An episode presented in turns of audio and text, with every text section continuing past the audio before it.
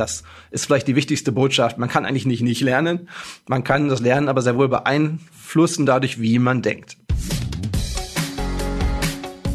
Ideen für ein besseres Leben haben wir alle. Aber wie setzen wir sie im Alltag um? In diesem Podcast treffen wir jede Woche Menschen, die uns verraten, wie es klappen kann. Willkommen zu Smarter Leben. Ich bin Lenne Kafka und diesmal spreche ich mit Boris Nikolai Konrad.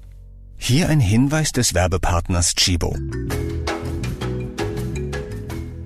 Genießen Sie Natur pur mit Chibo Bio Kaffee aus dem Ursprungsland des Kaffees Äthiopien. Feinblumig und unglaublich aromatisch im Geschmack. Zu 100% ökologisch angebaut. Nach traditioneller Methode in Handarbeit. Für ein natürliches Kaffeeerlebnis. Chibo Bio Kaffee gibt's in allen Chibo Filialen, in Chibo führenden Supermärkten und auf chibo.de slash bio-kaffee. Hallo, mein Name ist Boris Nikolai Konrad, ich bin Gedächtnisexperte. Ich war im Gedächtnissport lange erfolgreich und heute schaue ich mir vor allem wissenschaftlich an, wie man eigentlich Lernen verbessern kann und freue mich auch immer, wenn ich Menschen in Vorträgen und Veranstaltungen selber dabei helfen darf, das zu erlernen. Manchmal frage ich mich, warum ich eigentlich in der Schule war und studiert habe. Ich konnte mal mehrseitige Aufsätze auf Französisch schreiben oder Gleichungen mit zwei Unbekannten lösen, aber an beiden würde ich heute scheitern. Und was in der Vorlesung zu Musikrecht dran kam, weiß ich wirklich nicht mehr. Und selbst bei privaten Erlebnissen verblasst die Erinnerung. Vor zwei Jahren war ich in Nordportugal wandern, war wunderschön, aber wie der Ort hieß, in dem ich gewohnt habe, hm, müsste ich googeln. Klar, ich habe in der Zwischenzeit neues Wissen angesammelt und andere Erfahrungen gemacht, aber es ist doch irgendwie schade. Wir lernen unser Leben lang die verschiedensten Dinge, treffen immer wieder auf neue Menschen und Orte, aber ein Großteil davon vergessen wir wieder. Wie können wir uns also endlich mehr merken und welche Techniken helfen dabei? Boris erklärt's in dieser Folge. Hallo Boris, ich freue mich, dass du Zeit hast. Hallo Lenne, schön, dass ich bei euch zu Gast sein darf. Du bist achtmaliger Gedächtnisweltmeister. Du bist vierfacher Weltrekordler, bist Gedächtnistrainer und Hirnforscher. Aber wenn ich dich jetzt als Superhirn vorstelle, würdest du mir widersprechen, oder? Na, ich benutze das Wort Superhirn im Zusammenhang zum Beispiel mit einer ZDF-Show, die ich mal gewonnen habe, die so hieß. Darum nehme ich das dann heute auch dankend an. Was mich stören würde, ist, wenn du damit implizierst, dass ich anders bin als andere oder mein Gehirn anders wäre als das von anderen, weil das stimmt nicht. Aber du bist ja schon ein ziemlich schlauer Typ, ne? Du hast einen Doktortitel, ich habe viel von dir angeguckt und gelesen, das wirkte alles ziemlich intelligent auf mich. Hat denn unser Gedächtnis nichts mit unserem IQ zu tun? Ist nichts genetisch vorbestimmt? Unser IQ hat schon etwas mit unserem Gedächtnis zu tun. Das heißt, das korreliert. Man kann also nicht sagen, dass jemand, der schlau ist, auch immer ein tolles Gedächtnis hat. Aber im Allgemeinen haben Menschen, die in IQ-Tests viele Punkte sammeln, auch in Gedächtnisleistung eher höhere Punktzahlen. Wo es aber keinen Zusammenhang gibt, ist tatsächlich das Gedächtnistraining. Sein eigenes Gedächtnis zu verbessern hat wirklich sehr wenig, vielleicht gar nichts mit der Intelligenz zu tun. Das ist auch einer der Dinge, die ich in meiner Doktorarbeit schon vor vielen Jahren zeigen konnte. Okay, das heißt, schlaue Menschen haben schon einen Vorteil, aber wenn sie nicht die richtigen Techniken anwenden, dann können sie auch von weniger schlauen Menschen überholt werden? Ja, super zusammengefasst. Das heißt natürlich, wenn Sie die richtigen Techniken anwenden, haben Sie halt immer noch einen Vorteil. Und darum wundert es nicht, dass vielleicht die Gewinnerinnen bei Gedächtnismeisterschaften häufig auch einen hohen IQ haben. Aber selbst die ja, durchschnittlichen Teilnehmer einer Weltmeisterschaft, die jeden anderen meilenweit hinter sich lassen, müssten nicht unbedingt in IQ-Tests gut abschneiden. Okay, was ist denn dann noch entscheidend, dass wir uns Dinge gut merken können? Ja, Lernen, ganz einfach gesagt, bedeutet, dass im Gehirn neue Verbindungen, neue Verknüpfungen entstehen. Und das passiert dann, wenn vor allem sich Verbindungen mit dem ergeben, was schon da ist. Wenn wir also schaffen, etwas, was wir uns einprägen wollen, mit Dingen zu verbinden, die wir früher mal gelernt haben, ist das super. Und wenn wir ja, einfach viel Bezug herstellen. Und dann sieht man eben schon, dass Lernen zum Beispiel dann schwierig sein kann, wenn auch wenig da ist, wo es drauf aufbaut. Sich darum mit einem komplett neuen Thema zu beschäftigen, ist sehr schwer. Eine Fremdsprache zu erlernen, die mit Sprachen, die ich schon kenne, nichts zu tun hat, ist sehr viel schwieriger als, als Deutscher Niederländisch zu lernen. Das heißt, immer wenn ich schon was da habe, macht es das einfacher. Okay, kennt man auch aus der Schule, ne? Französisch hatte ich erst und dann Spanisch, das war dann irgendwie immer alles ähnlich, aber auch irgendwie manchmal irritierend, weil dann vieles durcheinander gekommen ist. es gibt auch die berühmten falschen Freunde, sicher. Wenn dann ähnliche Worte was anderes heißen, muss man das gerade wieder trennen, aber es bleibt erstmal einfacher drin und dann kann man sich auch damit beschäftigen. Ich sage schon Schule, du selber hast ja erst nach der Schule eigentlich damit angefangen, dich mit deinem Gehirn, deinem Gedächtnis zu beschäftigen. Das war so zwischen Abi und Studium. Was hat dich denn damals motiviert, mit deinem Gedächtnis auseinanderzusetzen? Das war eigentlich die Phase, wo ich gerade gar keine Lust hatte, mich mit meinem Gehirn auseinanderzusetzen. Ja, entdeckt habe ich es tatsächlich vor dem Abitur und das Abi war dann, was mich motiviert hat. Okay. Wer es war, es war tatsächlich eine Unterhaltungssendung bei RTL, die ich gesehen habe, einfach an einem Freitagabend. Damals hatten die noch andere Einschaltquoten als heute. Ähm, ich glaube, 10 Millionen Menschen haben damals die Grips-Show gesehen. Da sind Leute aufgetreten, die tolle Denkleistungen vollbringen konnten. Derjenige, der das dort vorgestellt hat, gesagt, dass man das lernen kann und unter Beweis gestellt, indem er Verona damals noch Feldbusch im Laufe der Sendung eine Gedächtnistechnik beigebracht hat. Und der Effekt, na, wenn die das kann, kann ich das auch, äh, der sicherlich beabsichtigt war, hat bei mir auch funktioniert. Vor allem war der Gedanke da, krass, wieso kann ich das? Warum habe ich von diesen Techniken noch nie gehört? Und bringt mir das irgendwas fürs Abi, was halt ein knappes Jahr später anstand? Ich hatte die gleichen Lernherausforderungen wie alle anderen auch in der Schule. Ich war sicher nicht der Beste. Sprachen, gerade Vokabellernen, ist mir sehr schwer gefallen. Und ich hatte irgendeinen Schnitt zwischen zwei und drei. Und schon so ein kleines bisschen die Abi, äh, Ambition zum Abi hin, da vielleicht was dran zu tun. Und habe mir darum dann ein bisschen Material dazu besorgt. Aber es war dann tatsächlich erst zwischen Abi und Uni, dass ich das Gefühl hatte, irgendwie, ich habe es noch nicht durchdrungen. Da, da fehlt noch was. Das, was ich da gesehen habe, war mehr und es kam dann zufällig äh, auch im Internet oder so noch mal irgendwo vorbei, was mich dann getriggert hat, dass ich dachte, ich will jetzt wirklich wissen, steckt da mehr dahinter oder ist es halt doch nur ein netter Gag fürs Fernsehen? Kann man sich nur Zahlen merken oder auch was Sinnvolles? Dann habe ich natürlich auch zwischen Abi und Uni wie alle anderen viel Party gemacht und Urlaub, aber gesagt, hey, jeden Tag ein bisschen Zeit investieren für was, was mir an der Uni helfen könnte, macht schon Sinn und bin dadurch so richtig beim Thema Gedächtnistraining eingestiegen und habe dann noch den Gedächtnissport entdeckt. Also deine Lehrer konnten dich nicht motivieren, aber das Fernsehen schon. so sieht's aus. Mittlerweile weißt du auch, dass es mehr als ein Partygag ist, so, ne? Mit Gedächtnistraining äh, kann man auch wirklich praktische Dinge für sein Leben, für den Alltag lernen.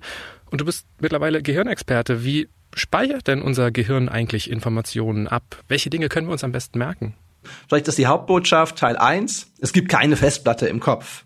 Weil wir denken immer in Metaphern. Wir denken, der Computer hat einen Prozessor, da wird gerechnet, einen Zwischenspeicher, den Arbeitsspeicher und eine Festplatte, auch wenn die heute vielleicht in der Cloud liegt und nicht mehr im Laptop vor mir steht. Aber irgendwo wird gespeichert. Und das ist halt eine Annahme, die beim Gehirn so nicht stimmt. Wir haben keine Region im Gehirn, die für Speichern da ist. Wir haben auch keine, die nicht dafür da ist. Denken und Lernen ist eigentlich das Gleiche. Immer wenn wir denken, ändert sich auch unser Gehirn. Das heißt, wir lernen. Das ist vielleicht die wichtigste Botschaft. Man kann eigentlich nicht nicht lernen. Man kann das Lernen aber sehr wohl beeinflussen dadurch, wie man denkt. Okay, also war meine Frage eigentlich falsch, wenn ich sage, wie speichert das Gehirn Informationen ab? Es verarbeitet Informationen oder was wäre richtig? Es verarbeitet sie und am Ende speichert es sie auch irgendwie. Speichern impliziert, dass es die Information irgendwie exakt aufbewahrt. Wenn man die Leute fragt, ist es ihnen irgendwie bewusst, dass es ganz so nicht sein kann. Aber man denkt zum Beispiel, ich erinnere mich doch daran, wie es war, als ich zum ersten Mal gehört habe, dass es einen Lockdown gibt. Das war eben das Emotionale, das hat mich vielleicht berührt. Ich habe darüber nachgedacht, was macht das jetzt mit mir? Und ich habe das Gefühl, ich erinnere mich jetzt daran. Vielleicht an irgendeine Nachrichtensendung oder es hat mir jemand erzählt. Und dann ist das Erinnern aber eigentlich kein Abruf, wie das jetzt ein Videoclip am Computer wäre, sondern immer eine Rekonstruktion. Unser Gehirn nimmt die Fetzen, die noch da sind, und ergänzt sie mit plausiblen oder was das Gehirn für plausibel hält, äh, weiteren Fetzen und macht daraus ein Bild. Wenn du sagst Rekonstruktion, klingt es aber auch so, als ob das eventuell ja ein Problem sein kann, ne? Also weil dann baut mein Gehirn ja vielleicht auch was Falsches zusammen, oder nicht? Ja, da hast du recht, das tut dein Gehirn. da gibt es äh, viele Forscher, die sich ja auch darauf spezialisiert haben. In Amerika Elizabeth Loftus, die ihre ganze Karriere darauf gewidmet hat und darum zeigt, dass zum Beispiel Zeugenaussagen problematisch sind. Zeugenaussagen, die direkt nach einem Ereignis aufgenommen sind, sind meistens sehr emotional bewegt, aber auch ehrlich, weil die Menschen auch gerade sagen, was sie nicht wissen. Die später vor Gericht sind häufig selbstbewusst und auch nicht, weil derjenige selbstbewusst sein will, die Person, die da etwas erzählt, sondern weil die Person sich in dem Moment sicher ist, sich daran zu erinnern. Aber das heißt nicht, dass es stimmt. Im Gegenteil, der Wahrheitsgehalt wird abgenommen haben, weil einfach schon Fragmente verloren gegangen sind. Du erforscht ja unter anderem die Gehirne von Gedächtnissportlern und Sportlerinnen. Was passiert denn bei Menschen, die ihr Gedächtnis so wie du intensiv trainieren? Sieht da irgendwas anders aus im Gehirn? ja, ganz spannende Frage, die natürlich im Mittelpunkt stand.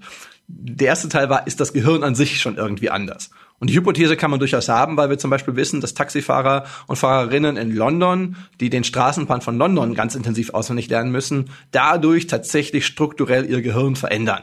Jetzt nicht im Großumbau, aber im Kleinen kann man das nachweisen.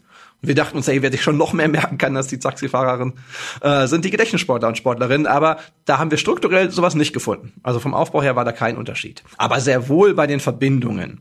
Da können wir messen, das heißt dann funktionelle Konnektivität, eigentlich wie Gehirnregionen zusammenarbeiten. Und daraus schlussfolgern wir, dass das auch wohl in den Verbindungen, die im Einzelnen zu klein sind, die können wir mit unseren Verfahren nicht darstellen, ja, zur Änderung gekommen sein muss. Und dann sehen wir, dass tatsächlich bei denen, die diese Gedächtnistechniken trainieren, hier sich die Konnektivität, die Verbindung zwischen Gehirnregionen und auch verschiedenen Gedächtnissystemen sich im Laufe der Zeit ändert. Und ganz konkret schon nach sechs Wochen Training, Menschen haben bei mir ein Training belegen dürfen und dann sechs Wochen weiter geübt, war die Veränderung äh, sichtbar in die Richtung der Veränderung, wie wir sie auch bei den Gedächtnissportlern festgestellt haben. Wir unterscheiden doch auch immer verschiedene Gedächtnisarten, also Kurzzeitgedächtnis oder Langzeitgedächtnis zum Beispiel. Äh, trainieren Gedächtnissportlerinnen und Sportler alle Arten gleich toll?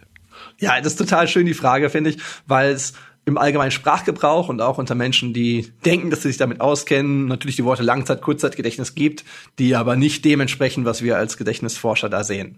Wenn ich heute auf einer Veranstaltung wäre, wo ich vortragen darf, wie das manchmal der Fall ist, dann würde ich mir jetzt von ganz vielen Leuten die Namen einprägen. Ich würde in den Pausen rumgehen, wo beim Frühstück das gereicht würde, die Leute ansprechen, hey, ganz normal, wie man das halt so macht, hallo, ich bin Boris, und mit die Namen merken. Am Anfang meines Vortrags lasse ich dann immer alle aufstehen, die mir schon den Namen genannt haben und begrüße sie nochmal aus dem Gedächtnis mit dem Namen. Und dann sind die Leute erstmal verblüfft und gehen irgendwie instinktiv davon aus, dass ich das jetzt dadurch, dass ich es ausgesprochen habe, auch wieder vergessen habe. Ich habe immer wieder, dass Menschen dann die nächste Pause ansprechen, na jetzt wissen sie aber nicht mehr, wie ich heiße, und dann nochmal verblüfft sind, dass ich es ja immer noch weiß. Weil es natürlich nicht Kurzzeitgedächtnis ist. Das ist ja gerade das Schöne daran. Selbst wenn ich mir ein Kartenspiel in der Fernsehshow in 30 Sekunden merke, weiß ich das drei Tage später noch. Weil ich mit den Gedächtnistechniken tatsächlich direkt ins Langzeitgedächtnis lerne wo eben das Missverständnis besteht. Was nicht da ist, dass ich es für immer weiß. Auch da passiert eben Vergessen. Aber es ist ganz klar Langzeitgedächtnis. Stärker noch mein Arbeitsgedächtnis, mein Kurzzeitgedächtnis, das haben wir in unseren Studien ja auch untersucht, ist nicht besser als das von Menschen, die ähnlich intelligent sind, weil ich tatsächlich nur das Langzeitgedächtnis trainiere. Obwohl ich hauptsächlich Aufgaben mache im Gedächtnissport, wo ich Minuten oder maximal eine Stunde oder zwei später die Inhalte wiedergeben muss. Hier ein Hinweis zum heutigen Werbepartner. Das ist Otto. Otto hat gerade eine Kampagne für mehr Nachhaltigkeit gestartet unter dem Motto Veränderung beginnt bei uns. Es ist nämlich nicht egal, wie wir leben, wie wir unser Zuhause gestalten und aus welchem Holz unsere Möbel sind. Deshalb gibt's bei Otto zum Beispiel über 100.000 Gartenmöbel aus nachhaltigem Holzanbau. Veränderung beginnt bei uns. Mehr Infos findet ihr in den Show Notes und bei Otto. Beim Gedächtnistraining gibt's drei Techniken, die häufig erwähnt werden und ich würde die gerne mal mit dir ein bisschen genauer anschauen. Oft erwähnt werden die Routenmethode, die Schlüsselwortmethode und die Geschichtenmethode. Fangen wir vielleicht auch mal mit der letzten direkt an. Wie funktioniert denn die Geschichtenmethode? Hast du irgendwie so ein kleines Beispiel? Ähm, ja klar, machen wir doch gerne ein Beispiel. Dann müssen aber alle mitmachen. Also das okay. ist jetzt äh, schon so ein Ding, wo man nicht nur zuhören darf, wo man mitmachen muss. Ich sage es so, stell dir bitte vor, ich will, dass alle mitmachen. Stell dir vor, egal wo du gerade bist, vielleicht klopft jemand an deine Tür. Was beim Autofahren vielleicht etwas mehr spooky ist, als wenn ich in meiner Wohnung sitze. Aber jemand klopft an deine Tür, du wunderst dich, warum, weil du hast nichts erwartet, machst die Tür auf und da liegt plötzlich ein riesiger Berg Heu im Weg. Du siehst also niemanden, der geklopft hat, aber ein Berg Heu versperrt dir den Weg. In diesen Heuhaufen gräbst du mit deinen Händen eine Lücke hinein. Eine Lücke, weil sonst kommst du ja nicht da durch. Und hinter dieser Lücke siehst du am Boden einen Hai liegen. Einen Hai, der liegt da und zappelt. Da kommt gerade ein Mann angerannt, der will den Hai retten, zurück ins Meer tragen, wird aber von dem Hai gebissen, ah, und schielt vor Schmerz zur Seite. Und da, wo er hinschielt, steht ein großer Kasten. Ich sag's nochmal und stellst dir wirklich vor, also mit allen Sinnen hören, fühlen, sehen, du hörst, es klopft an die Tür und du siehst aber einen Haufen Heu dort liegen. Du fragst dich, warum liegt hier Heu? Und gräbst mit deinen Händen eine Lücke in diesen Heuhaufen. Dahinter ist ein Hai, der beißt den Mann, der schielt zum Kasten. Darauf steht ein Sack, vielleicht so ein alter Leinensack, wenn ich den anfasse, der fühlt sich ganz rau an. Und der ist gefüllt mit Weizen. Nimm mal eine Hand, riech mal dran. Wie riecht Weizen? Keine Ahnung, ist ja auch egal. Auf jeden Fall ist da dieser Sack mit Weizen. Und da kommt ein Herzog vorbei. Das sehe ich vielleicht an der Kleidung in meiner Vorstellung, an seinem Gefolge, den Menschen dahinter. Das ist ein Herzog. Der sieht den Weizen auch und denkt sich vielleicht, ich habe meine Steuer noch nicht bekommen. Und in ganz rauer Stimme, in rauem Ton befiehlt er, dass er was abhaben will. Auf dem Kasten war der Sack Weizen. Der Herzog befiehlt rau, dass er was haben will. Der Besitzer aber sagt, pff, nix da. Du hast schon Teil von meiner Gans bekommen. Seitdem humpelt die. Du kannst gerne was abhaben, du musst das aber bezahlen. Ich will dafür Kohle sehen. Gerade als der Herzog vielleicht Kohle übergeben will, taucht ein Wolf auf und erschreckt beide. Der Wolf geht aber gemütlich weiter und schaut einem Gaukler zu. der zeigt gerade einige Tricks, der jongliert einen Stein und mehrere Eier. Okay. Das war ich ahne, worauf es hinausläuft. eine Geschichte. Okay, sehr schön. Das tun nicht viele. Das spricht dann für deine Intelligenz. Ja, oder dafür, dass ich, dass ich mal in einem Journalistenschulentest die Bundespräsidenten auswendig gelernt habe. Und du hast schon gesagt, wir haben angefangen beim Heuhaufen für ein Heus, die Lücke für ein Lübke, bis wir angekommen sind beim Gaukler, nicht weil er einer war, sondern Joachim Gauck. Und der jongliert Steine und Eier, Frank-Walter Steinmeier alle deutschen Bundespräsidenten. Ein schönes Beispiel für die Geschichtenmethode. Okay, also um die Begriffe einer bestimmten Kategorie zu merken, denkst du dir bei dieser Methode ähnliche Worte aus und verbindest sie zu einer Geschichte? Die ähnlichen Worte könnte ich Schlüsselworte nennen, und dann sind wir eigentlich schon bei der zweiten Technik, also die Dinge gehören schon eng zusammen. Ich suche also etwas, was ich schon kenne. Darum geht's, wenn ich jetzt wieder als Forscher spreche. Wenn ich mir so eine Liste so einprägen will, ist mein Arbeitsgedächtnis am Rattern, aber es passiert eigentlich sehr wenig im Gehirn, weil ich wenig vorhandenes Wissen aktiviere. Denke ich jetzt aber an Sachen, die ich schon kenne, dann werden ganz andere Gedächtnissysteme aktiv. Und wenn ich jetzt schaffe, etwas so Abstraktes wie eine Liste, die ich mir einprägen will, in eine lustige Geschichte oder eine schöne Erinnerung zu verwandeln, äh, hat mein Gehirn schon ein super Gedächtnis, um sich das einzuprägen. Das ist also eigentlich die ganze Idee, etwas Schwieriges umzuwandeln in etwas, wofür mein Gedächtnis gemacht ist. Du hast schon gesagt, das ist ähnlich wie die Schlüsselwortmethode und die empfiehlst du zum Beispiel, um Sprachen zu lernen, was ich total interessant finde, weil ich habe schon erwähnt, Schulspanisch, ich würde das gerne mal wieder auffrischen. Wie komme ich am besten zu so einem guten Grundwortschatz mit der Schlüsselwortmethode? Genau, das mache ich immer so, dass ich für ein Wort, was ich mir einprägen will, mir etwas suche, was ich schon kenne. Und das ist dann häufig ein Wort in einer Sprache, die ich schon kenne, also meistens Deutsch, aber es darf auch mal Englisch sein, wenn das hilft, und das dann versuche irgendwie bildhaft zu verbinden. Also wenn ich jetzt ein ganz einfaches Beispiel nehme, dann ist das vielleicht im Spanischen Mesa. Weißt du noch, was das heißt? Tisch? Ja, genau. Und dann stelle ich mir vor, wenn ich das noch nicht weiß, ich hau ein Messer in den Tisch. Messer für Mesa, Tisch. Und das klingt jetzt sehr ähnlich, wie was man allgemein Eselsbrücke nennt. Und das stimmt auch. Ich sehe es trotzdem etwas strategischer. Für mich ist Schlüsselwort Methode wirklich eine Methode, wenn ich das bewusst zielgerichtet einsetze. Das heißt, wenn ich jetzt ein Wort habe, wo ich nicht gleich was finde, splitte ich das irgendwie auf, silbenweise. Und muss man vielleicht mehrere Bilder suchen, mache eine Geschichte draus. Wenn ich dann vielleicht habe Iglesia, Kirche. Genau, Kirche, stimmt. An den Wortbeginn IGL, das klingt dann vielleicht wie Iglu im Deutschen. Dann stelle ich mir einen Iglo vor und in diesem Iglo-Dorf ist dieses Iglu aber die Kirche. Und habe wieder ein lustiges Bild sofort vor Augen, wie dann die Menschen, die ich mir vorstelle, dass sie in einem Iglo wohnen, dann halt vielleicht zur Osterprozession in diese Kirche hineingehen. Lustige Geschichte, sofort stark miteinander verknüpft, bildhaft, sofort im Langzeitgedächtnis drin. Okay, also du kombinierst auch diese Geschichten- und Schlüsselwortmethode immer so ein bisschen, ne? Genau, genau.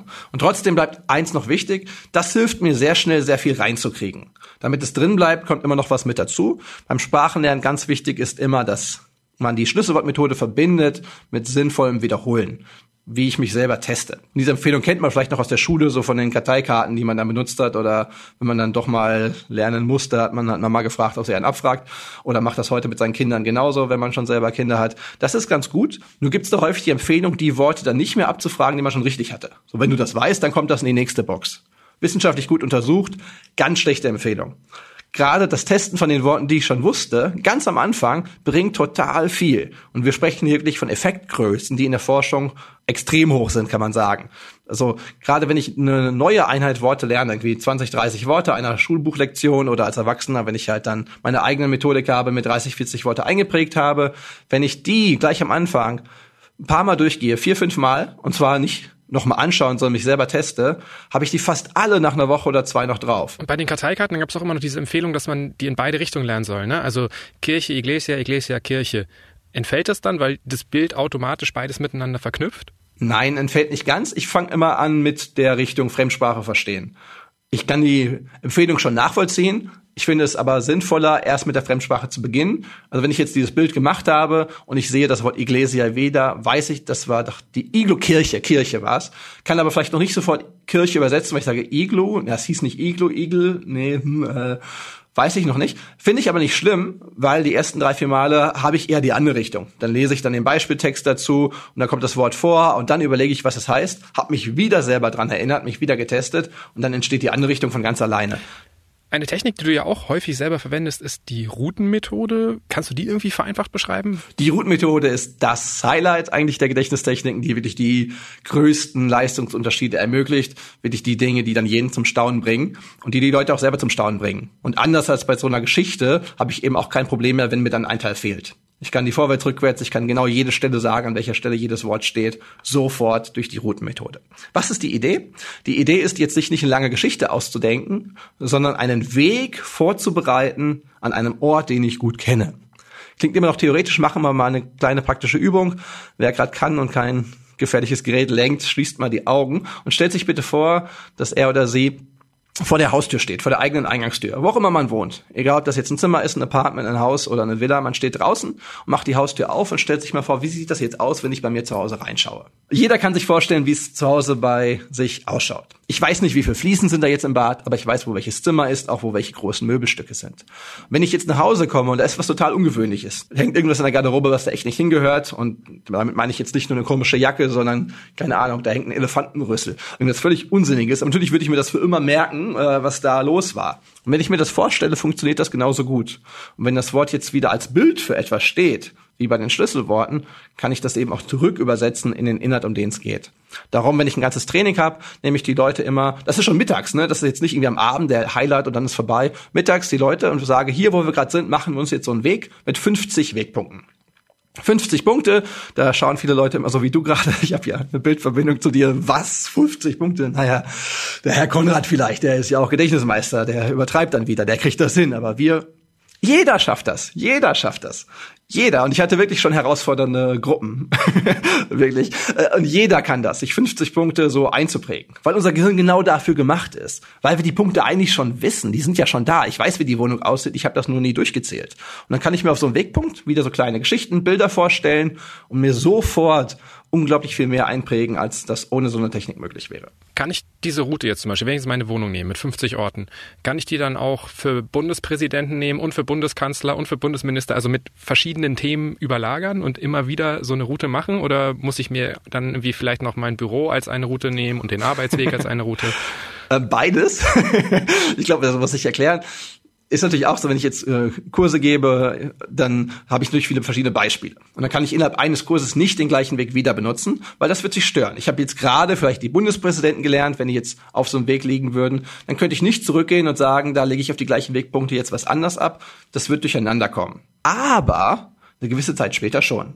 Also ich habe viele Routen, wo ich sehr viele unterschiedliche Listen mit eingeprägt habe. Und dann versuche ich schon zu vermeiden, dass die thematisch zu ähnlich sind. Also jetzt Präsidenten und Kanzler würde ich vielleicht nicht auf der gleichen Route lernen, um wirklich sicher zu sein, dass das nicht durcheinander kommt. Aber die Präsidenten und dann die To-Do-Liste für heute und die Arbeitsabläufe, wie ich den Kernspintomographen starten muss am Institut, kann alles auf die gleiche Route, ohne dass sich das stört. Nur halt nicht sofort, nicht am gleichen Tag. Ja, sehr spannend, wie verinnerlicht du das hast. Ähm, du sagst so ganz nebenbei und meine To-Do-Liste für heute habe ich auch auf einer Route abgespeichert. Also äh, ja, logisch, klar. genau, also weil ähm, ich habe da tausend äh, Zettel auf dem Tisch liegen und du hast es einfach auf so einer Route. Wie viele Routen hast du denn im Kopf? Ich beantworte die Frage, möchte aber dann wieder diese Einschränkung wegschicken.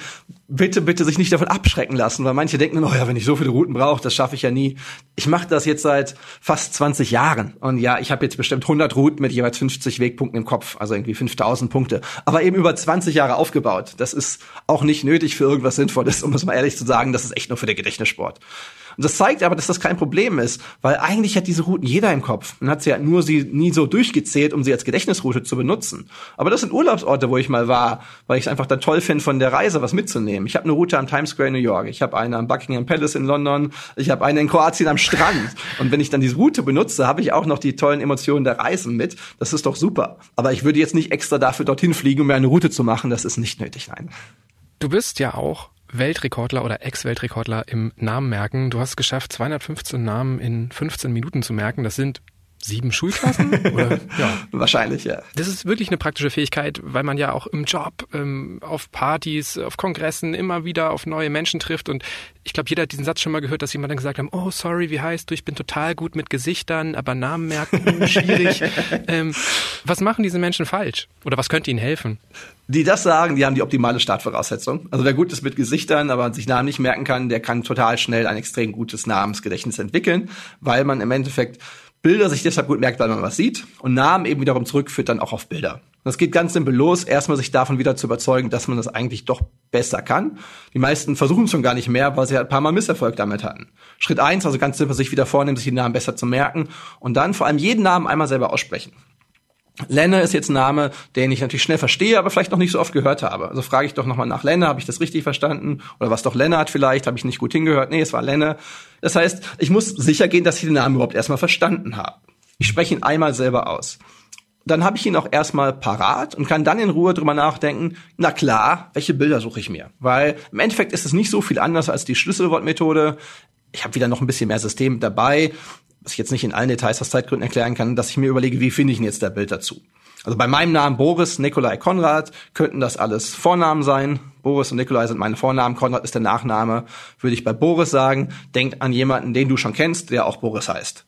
Und dann bist du jetzt in einem Alter, dass du Boris Becker wahrscheinlich schon noch kennst, dann würde ich dir sagen, denk an Boris Becker und stell dir mich vor, dass ich versuche Tennis zu spielen wie Boris Becker. Nikolai klingt dann vielleicht wie Nikolaus, also habe ich als Tennisspielender Boris eine Nikolausmütze auf dem Kopf, verstehe aber Nikolai und spreche dasselbe aus und Konrad, vielleicht auch eine Tüte vom Konrad Elektronikmarkt in der Hand. Den schreibt man mit C, mich mit K. Finde ich beim Namen merken wurscht. Wenn ich eine E-Mail hinschicken will oder den Namen Google, findet Google das im Zweifel trotzdem. Also so könnte ich mir dann meinen Namen Boris Nikolai Konrad ganz gut einprägen. Durch wieder Bilder, durch Dinge, die ich schon kenne, die ich verbinde mit dem, was ich mir neu einprägen möchte. Aber wenn man jetzt mal so deine ganzen Tricks so ein bisschen zusammenfasst, ist ja eigentlich wirklich bei allen Techniken geht es darum, dass du Bilder verknüpfen musst, ähm, Geschichten ausdenken, gedankliche Orte gestalten. Das ist wirklich eine kreative Leistung.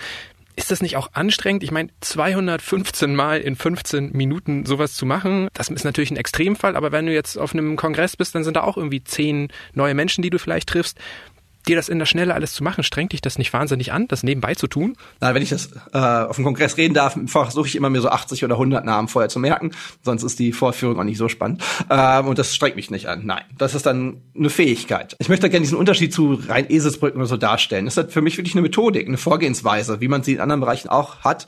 Und die kann ich einfach anwenden. Und dann kann ich deine Frage, die ja auch noch ein bisschen tieferen Hintergrund hatte, strengt das nicht an, tatsächlich auch mit Forschung beantworten, weil wenn diesen Frühjahr ein neues Paper publiziert publiziert haben, wo wir zeigen konnten, dass bei Gedächtnissportlerinnen und Sportlern im Gehirn weniger Energieaufwand da ist für Lernaufgaben. Die müssen sich weniger anstrengen, obwohl die sich viel, viel mehr merken. Und jetzt nicht nur die, die das jahrelang trainiert haben, auch wieder die, die sechs Wochen geübt haben, die bei mir so ein Training besucht haben und dann sechs Wochen weiter geübt haben, haben schon nach sechs Wochen weniger Energieaufwand, obwohl sie sich viel mehr, zwei bis dreimal so viel einprägen können. Ich lerne das Gehirn effizienter zu benutzen. Im Englischen spricht dann die Forschung von der Neural Efficiency Theory. Und das sind immer so ein bisschen widersprüchliche Dinge. Also wenn ich mir in 15 Minuten 200 Namen merke, strengt mich das mehr an, als wenn ich mir in 15 Minuten 100 Namen merke. Das ist jetzt nicht so, dass es mich nicht anstrengt. Aber mir 200 Namen zu merken, ist natürlich eine Extremleistung, wie du gesagt hast. Wenn ich mir so 100 Namen merke, strengt mich das viel weniger an, als jemand anders, der sich nur 10 merken könnte, für den aber eben 10 auch die Extremleistung war. Das heißt, darum macht es das zu weniger Aufwand, zu weniger Arbeit. Ich bin einfach viel effizienter dahinter und ich kann es tatsächlich so anwenden. Es ist leider kein Automatismus. Es passiert nicht von selbst, ich muss es anwenden, aber es kostet mich eben auch keine Mühe, das zu tun. Aber es ist dann schon so, wenn ich dir zum Beispiel auf einem Kongress begegne, dass du dann vielleicht in Gedanken irgendwelche Geschichten oder Bilder abrufst, äh, deine Routen läufst, äh, kriegst du das auch hin, ohne abwesend zu sein? Ja, weil ich das trainiert habe, dass ich das so schnell kann. Das heißt, da würde ich jetzt nicht sagen, dass das für diese Zielvorstellung sein muss. Da ist die Zielvorstellung, den Namen einmal selber aussprechen, sich das bewusst vorzunehmen. Und wenn man dann sich verabschiedet und sagt, ich brauche noch einen Kaffee, dann sich so ein Bild zu überlegen und es dann schon sehr wohl auch so zu machen. Aber ja, da hast du recht, das würde ich dann parallel dazu denken. Ich habe manchmal bei mir selber das Gefühl, dass ich mir Dinge viel leichter merken kann, wenn ich einen persönlichen Bezug dazu habe oder wenn ich mich für die interessiere. Also ich kann dir tausende sinnlose Fußballergebnisse von großen WM, EM-Turnieren aufsagen, ohne dass ich die jemals bewusst gelernt habe. Aber ich google alle zwei Monate die Rechenregeln vom Dreisatz. So, wie wichtig sind auch Emotionen und Motivationen beim Merken, beim Lernen? Natürlich sind die total wichtig und im Endeffekt macht das ja die Gedächtnistechniken so schön, dass sie etwas, was für mich nicht emotionsvoll und möglicherweise auch nicht motivierend ist, umwandeln in etwas, was das sehr wohl ist. Da macht mir das, glaube ich, heute noch, nach so vielen Jahren, so viel Spaß. Das hätte ich in der Schule auch nie gedacht, dass mir Lernen Spaß macht, dass ich freiwillig Chinesisch lerne, weil es Spaß macht, weil ich plötzlich etwas umwandle in etwas Emotionales. Das ist ja genau das Geheimnis der Gedächtnistechniken.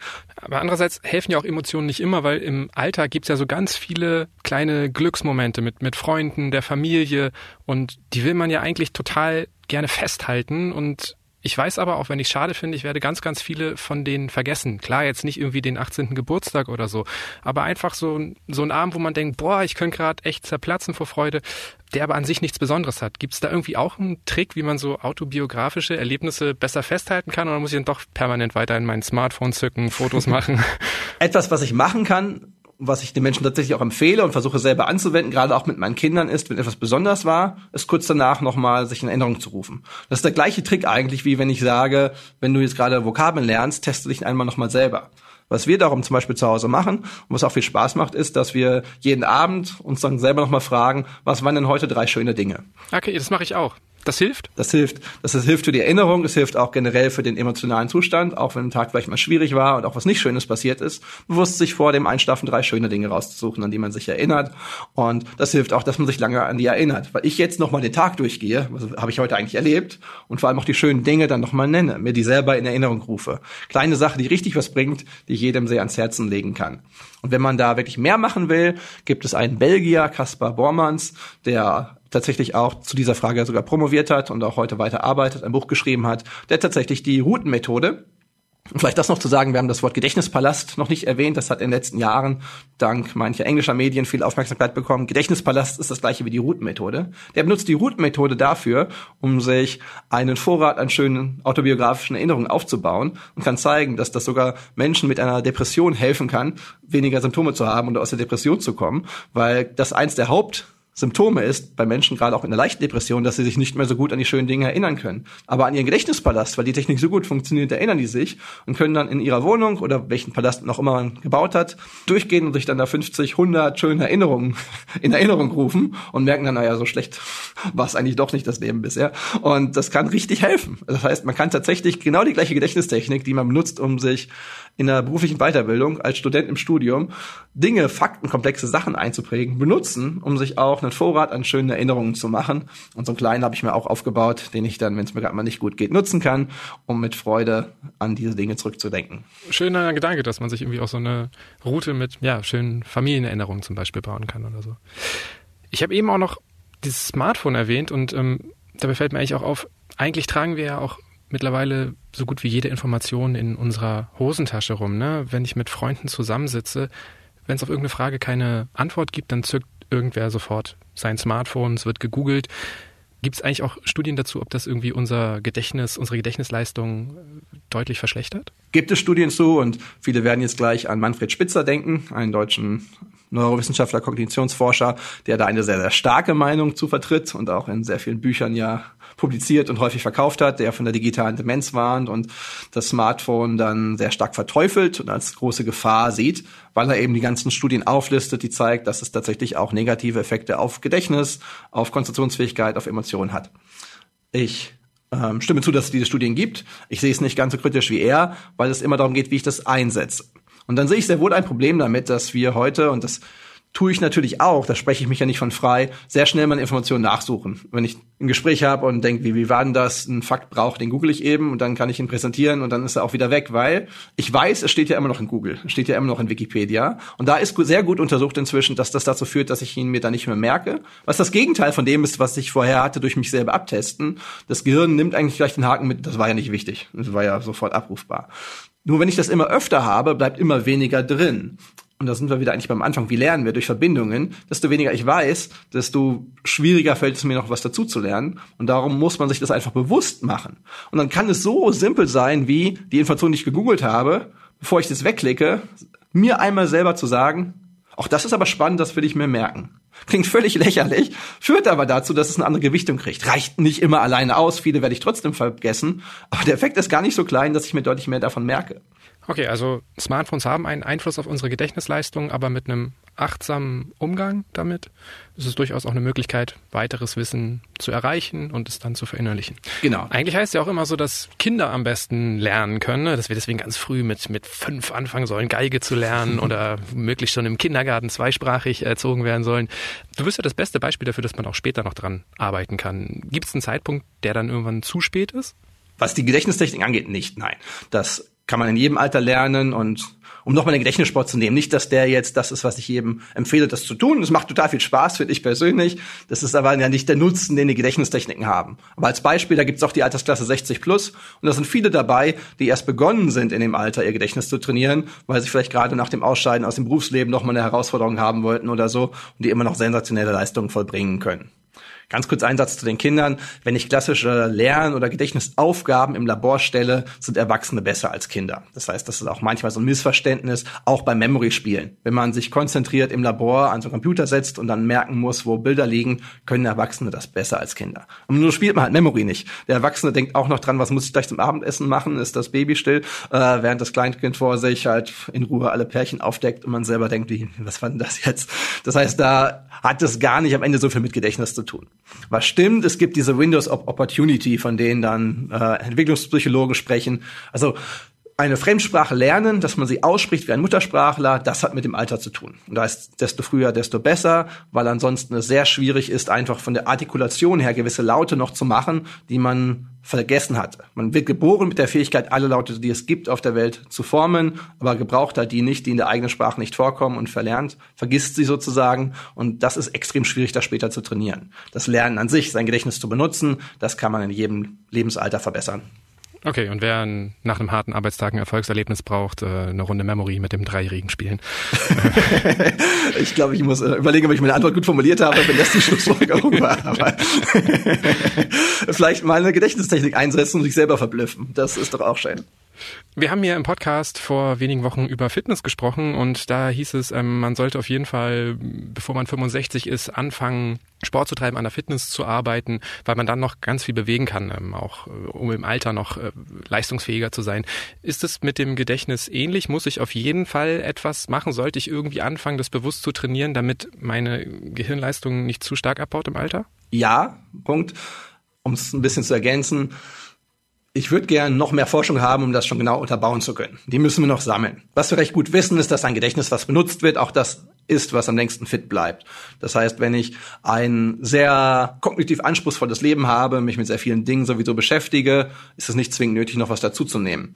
Gerade der Übergang ins Rentenalter ist tatsächlich so ein Moment, wo sowas häufig wegfällt, wo man häufig Menschen sieht, die sich dann ganz viele neue private Projekte vornehmen, aber merken, dass das vielleicht dann doch weniger gut geht, als man denkt und dann auch wenig oder weniger kognitive Beanspruchung haben als vorher. Und das kann dann sehr nachteilig sein. Wenn ich halt im Berufsleben noch ständig neue Kolleginnen, Kunden und so weiter kennengelernt habe, habe ich mein Gedächtnis herausgefordert. Im Privaten umgebe ich mich vielleicht nur noch mit den gleichen Menschen und habe diese Herausforderung nicht mehr. Und das ist dann ungünstig. Da ist ein Gedächtnistraining sicher zu empfehlen. Und das können Gedächtnistechniken, Gedächtnistraining sein, wie ich sie benutze. Es können auch generell Dinge sein, die mich herausfordern, die für mich neu sind.